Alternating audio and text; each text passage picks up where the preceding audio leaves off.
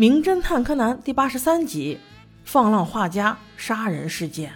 今天是托小五郎叔叔的福，有位关系户给他送了一张艺术画画展的门票。奈何这个缺乏情趣的小五郎叔叔看不懂。不过在画展中心，他们倒是巧遇了一个怪人。这个人衣着凌乱，长发翩翩，胡子几乎跟头发一样长，看起来像是什么修仙门派中的道长，但是闻起来却像是乞丐。很显然，他对画展中的一幅画非常感兴趣，竟然不懂规矩，伸手就去抓，差点把指纹落在画上。保安及时冲了过来，把他赶走了。柯南倒也没把他当回事儿。结果过了几天，四小只正在玩橄榄球时，他们却又偶遇了这个男人。元太不小心用球砸中了他，这人却嗷嗷鬼叫了起来，说：“我头好痛啊，我头好痛啊！”吓得元太以为是自己劲儿太大了，把他给砸疼了。于是四个小朋友带着这个脏乞丐来到了医院，经过了医生一系列的大保健之后，得到了确切的结论：他失忆了，不记得自己是谁。不记得自己在哪儿，除了会吃，就只能画画了。对，没错，他是个画家。在他脏脏的行李里有很多颜料和画笔，还有一本没有完成的册子。册子上却不是什么风景，而是楼房、建筑物或是客厅、卧室的样子。柯南正在医院的走廊里看他的画册，想要从中得到什么信息。但是此时医生却跑了过来，问他那个怪人跑到哪里去了。柯南四人也不知所措。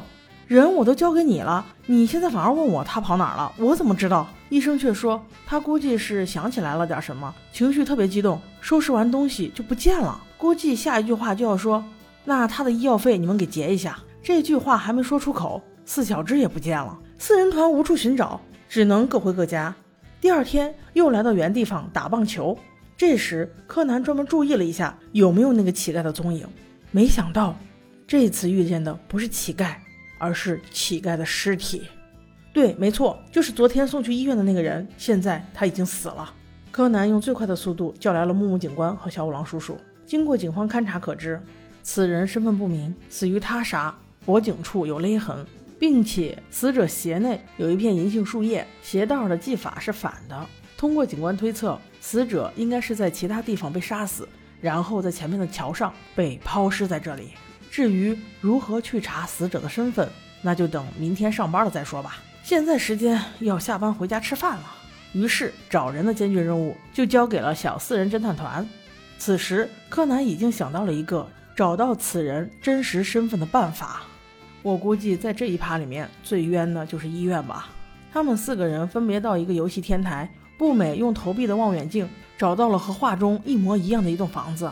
于是，他们四人的探险目标终于出现了。来到这栋房屋面前时，柯南还正在想调查计划，其他三人竟已去按了门铃。无奈之下，只得硬着头皮先上。开门的是一位非常有礼貌的女士，他不仅自己在打扫卫生，而且还请了保洁公司跟他一起打扫卫生，目的只是为了让他的家里焕然一新，连一根毛发都不允许出现。难道这是有洁癖的一个人吗？但是他还算和蔼可亲，给四个小朋友拿来了好吃的蛋糕。柯南一眼就看到了他的屋内设了一个灵堂，而灵堂上挂的照片正是那位失踪男士。于是他开口问道：“阿姨，那个人是谁呀？”这位女士答道：“哦，他是我去世的前夫，事情已经一年多了。”柯南继续说道：“他和今天早上发现的男尸长得一模一样。”那女士闻言卸掉了慈眉善目，一脸狠厉地说道：“怎么可能？”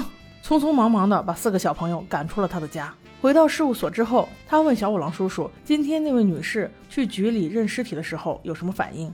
叔叔却说：“她根本就不承认那个尸体就是她老公，而且她老公也没有什么亲戚，所以根本没有人能够确认那具尸体的身份。她老公是在一年前的雪崩中丧生的，因为挪用了很多公款，所以这一年间她过得非常痛苦，被很多人唾弃过，所以她根本不想要这些回忆。”留下了一句：“请你们不要再骚扰我。”头也不回地走了。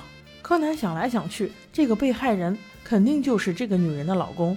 那怎么才能找到证据呢？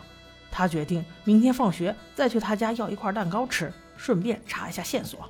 于是第二天如约而至，他又来到了这个女人的家里。果然没错，他家就有银杏树，而且一幅名画的前面竟然有抽过烟的痕迹。于是他用老方法，用小五郎的声音给木木警官打电话，又用木木警官的声音给小五郎打电话，都约在了这个女人家里见面。一到场就让小五郎叔叔沉睡了。之前的信息大家都知道，所以一开场就锁定关键。小五郎质问那女士：“你到底承不承认死者就是你的老公？”那位女士也毫不示弱：“你再这么说，我可告你诽谤！”小五郎轻蔑一笑：“哼，你给家里换家具、大扫除，都是为了清理掉你老公原来的毛发以及他的指纹，但是有一处你绝对清理不掉。”那位女士闻言开始神色恍惚，显然已经有些紧张了。小五郎接着说：“你家新买的这幅名画，你老公还没有看过吧？名画下面的桌子上那个烟头烫过的痕迹，就是你老公昨日留下的。而他变成流浪汉之后，没有了眼镜，他看不清画，所以每次他欣赏画的时候，都会趴得很近，并且习惯用双手托着画框。木木警官，请你立刻叫人检验一下画框上是否有死者的指纹。”木木警官闻言，立刻准备叫人去做。那位女士却垂下了双眼。警官，不用了，他是我杀的。一年前，他为了贪污公款这个事情，我遭受了多少辱骂。好不容易他真的死了，昨日却又回来。钱我刚拿到手，他竟然又回来了。我怎么能让这种事情发生？不行，他必须死。不论有什么理由，都不能作为杀人的借口。最终。他没有逃过法律的制裁，人往往都会在巨额财产面前失了理性。希望真正的我们永远幸福吧。